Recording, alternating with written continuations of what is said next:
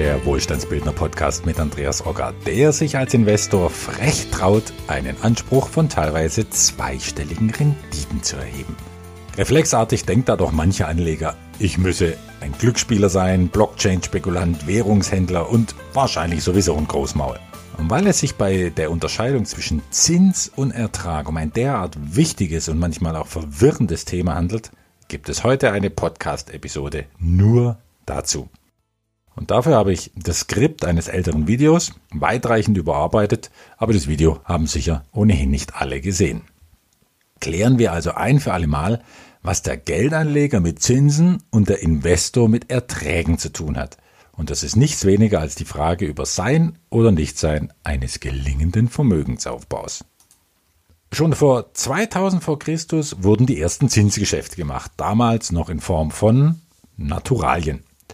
Und mit der Einführung des Geldes waren Zinsen dann in Geldform eine Entschädigung und eine Bezahlung dafür, dass jemand für eine gewisse Zeit auf Konsum verzichtet. Er verleiht stattdessen sein Geld an jemanden und der verkonsumiert oder investiert dann das geliehene Fremdkapital. Zurückgezahlt wird dann das aufgenommene Kapital zuzüglich eines Aufgeldes und das ist der Zins. Was die meisten übersehen dabei, daran hat sich bis heute nichts geändert. Nur die Formen haben sich geändert. Leihe ich einer Versicherung mein Geld, bekomme ich zum Beispiel für eine Lebensversicherung Zinsen während die Versicherung mit meinem Geld arbeitet. Leihe ich es einer Bausparkasse, bekomme ich für den Bausparvertrag Zinsen, während die Bausparkasse mit meinem Geld arbeitet. Und leihe ich es dem Staat, bekomme ich für die Staatsanleihen Zinsen, während der Staat seine Schulden bezahlen kann. Und überall bekomme ich, wenn ich Glück habe, nach einer vereinbarten Zeit mein Geld zurück, zuzüglich Zins, berechenbar in der Höhe und auf den Tag genau. Hier bin ich überall das, was ich einen Geldanleger oder einen Geldverleiher nenne und nicht Investor, denn Anleger mit reinen Zinsprodukten investieren ihr Geld überhaupt nicht, auch wenn sie es vielleicht denken. Nein, sie verleihen es nur an jemanden und der investiert es vielleicht. Wovon hängt nun die Höhe des Zinses ab? Natürlich von der Laufzeit des Darlehens, aber viel wichtiger, je wahrscheinlicher es ist, dass der Geldverleiher sein Geld wieder sieht, der Schuldner also eine gute, eine hohe Bonität hat, desto geringer fällt der Zins aus.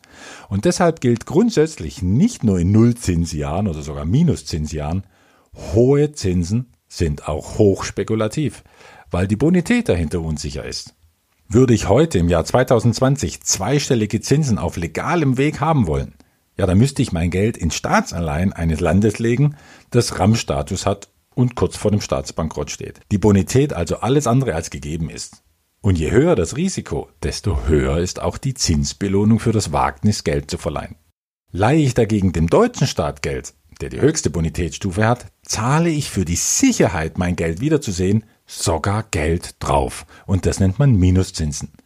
Und das kehrt das gesamte Zinssystem um, wie wir es bis heute kennen. Und pervertiert unser Finanzsystem auf eine noch nie dagewesene Weise. Keine Ahnung, wie dieses Experiment mal ausgehen soll, aber das soll heute nicht Thema des Gesprächs sein. Der Anleger von heute jedenfalls, der absolut sichere Zinserträge haben will, weiß von vornherein nur eins, dass er Geld verliert. Entweder durch Minuszinsen oder durch Inflation. Das passiert zwar lautlos, ist aber genauso schmerzhaft. Jetzt gibt es aber institutionelle Anleger, also professionelle Managements, die Milliarden Dollar verwalten. Ja, die müssen ihr Geld auf höchst sichere, konservative Weise anlegen, weil es sich zum Beispiel um Rücklagen für Rentenzahlungen handelt, also Pensionsgeld, auf das sich die Provisoren und Bediensteten, die in Rente gehen, ja verlassen müssen. Die Manager dieser Milliarden erwarten nun trotz höchstem Sicherheitsanspruch nachweislich zweistellige, ja was jetzt, Zinsen? Ja, natürlich nicht, denn das wäre zu riskant, wie oben erklärt. Was Sie aber erwarten können, ist ein zweistelliger Gewinn bzw. Ertrag auf Ihr Geld oder, um den Überbegriff für jede Art Gewinn auf Investition zu verwenden, Sie erwarten eine zweistellige Rendite. Und warum das nichts mit Spekulation zu tun hat, will ich anhand eines Beispiels erklären. Ein Beispiel aus dem Jahr 2017. Spiegel Online hat am 20.09.2017 über die Universität Harvard in Amerika berichtet, die von 8,1% Rendite aus 2016, ich zitiere, enttäuscht war. Liegt doch die Durchschnittsrendite bei amerikanischen Spitzenuniversitäten bei 13% und einige davon kommen sogar auf knapp 15. Ja, 15%. Und mir schreibt in Facebook einer dieser alles kommentierenden Finanzexperten zu dem Thema 13% Blödsinn gibt es nirgends. Tja, der gute Mann hat ja auch Nüsse im Sinn, während ich von Kürbissen gesprochen habe. Natürlich gibt es 13 Prozent, aber nur für den, der sein Geld auch wirklich selbst investiert. Und wie macht er das? Er investiert es in Wertschöpfungsketten, wo das Geld etwas von Wert erschafft. Und dafür bekommt der Investor einen Ertrag. Er wird am Gewinn beteiligt.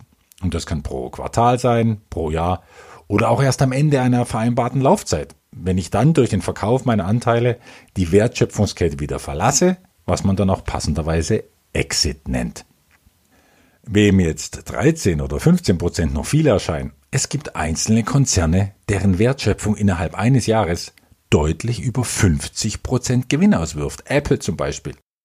Und das ist ein Zeichen von Wagemut und Spekulation jetzt? Nein, es ist natürlich ein Zeichen von wirtschaftlicher Gesundheit. Und das macht ein Investment plausibel und gerade wegen der hohen Erträge weniger riskant, weil hohe Erträge viel Fallhöhe übrig lassen für wirtschaftlich schlechtere Zeiten. Aber leider ist Apple börsennotiert und daher wäre für mich hier ein Investment sowieso völlig uninteressant, denn bei allem, was an der Börse ist, ist der Drop ja schon gelutscht. Die Firma sollte jetzt nur ein Beispiel sein für zweistellige Renditen durch Wertschöpfung und es gibt übrigens viele große Unternehmen, die noch rentabler arbeiten. Also, hoher Zins ist hochspekulativ und gefährlich. Hoher Ertrag dagegen aus einer gesunden, profitablen und wichtigen Wertschöpfungskette heraus ist nur logisch. Auch wenn man nie genau weiß, ob man nun genau bei 8, 11, 14 oder 24 Prozent äh, Rendite landet und wann die Rendite fließt. Aber auch mit der höchsten Wahrscheinlichkeit gibt es natürlich Risiken. Wer nicht gut prüft und vielleicht auch nur brutales Pech hat, kann in einer Wertschöpfungskette landen, die keinen Wert schafft, bis hin zum Totalverlust, wenn alles kaputt geht. Investoren, die Beteiligungen an Wertschöpfungsketten irgendeiner Art eingehen wollen, müssen daher in den Zeichnungsunterlagen unterschreiben, dass sie sich der Möglichkeit eines Totalverlustes bewusst sind, egal wie wahrscheinlich das jetzt ist oder nicht. So verlangt es, ich finde durchaus sinnvollerweise, der Gesetzgeber, denn er will es mit mündigen Anlegern zu tun haben, die wissen, was sie tun und die im schlimmsten Fall nicht unter der Brücke landen. Das Risiko eines schweren Verlusts bis hin zum Totalverlust kann also auch ein Wohlstandsbildner nie völlig ausschließen. Aber minimieren kann er es. Und zwar, indem er nicht irgendjemanden sucht, der für sein Geld haftet, wie in der Zinswelt, sondern indem er die Investition auf das untersucht, was ich nun schon öfter Plausibilität genannt habe. Das klingt so besonders, ist es aber gar nicht. Plausibel ist letztlich nur ein Fremdwort für gesunder Menschenverstand. Und den schalte ich ein, um wie mit einer Checkliste sechs Faktoren einer Investition zu prüfen. Bei mir sind sechs. Und diese sechs Faktoren unterteilen sich wiederum in mehrere Kriterien. Und dann sieht man schon ganz schön viel und hat nicht nur ein Gefühl, sondern auch im besten Fall konkrete Gründe, die für oder gegen ein Investment sprechen. Noch einmal eine abschließende Bemerkung zur Uni Harvard.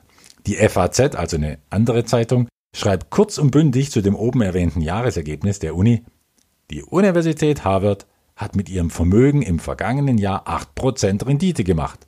Davon träumen viele Privatanleger. Doch den Profis ist das zu wenig. Genau das ist Thema meines Finanzseminars für Privatanleger. Wie denken Anlageprofis, die richtig viel Geld verantworten? Wie investieren die? Was sind gute Wertschöpfungsketten? Wie finde ich die? Und wie prüfe ich sie?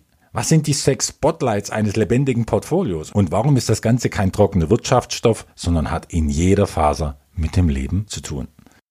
Das beschreibe und zeige ich ausführlich aus meiner Sicht, also aus Investorensicht.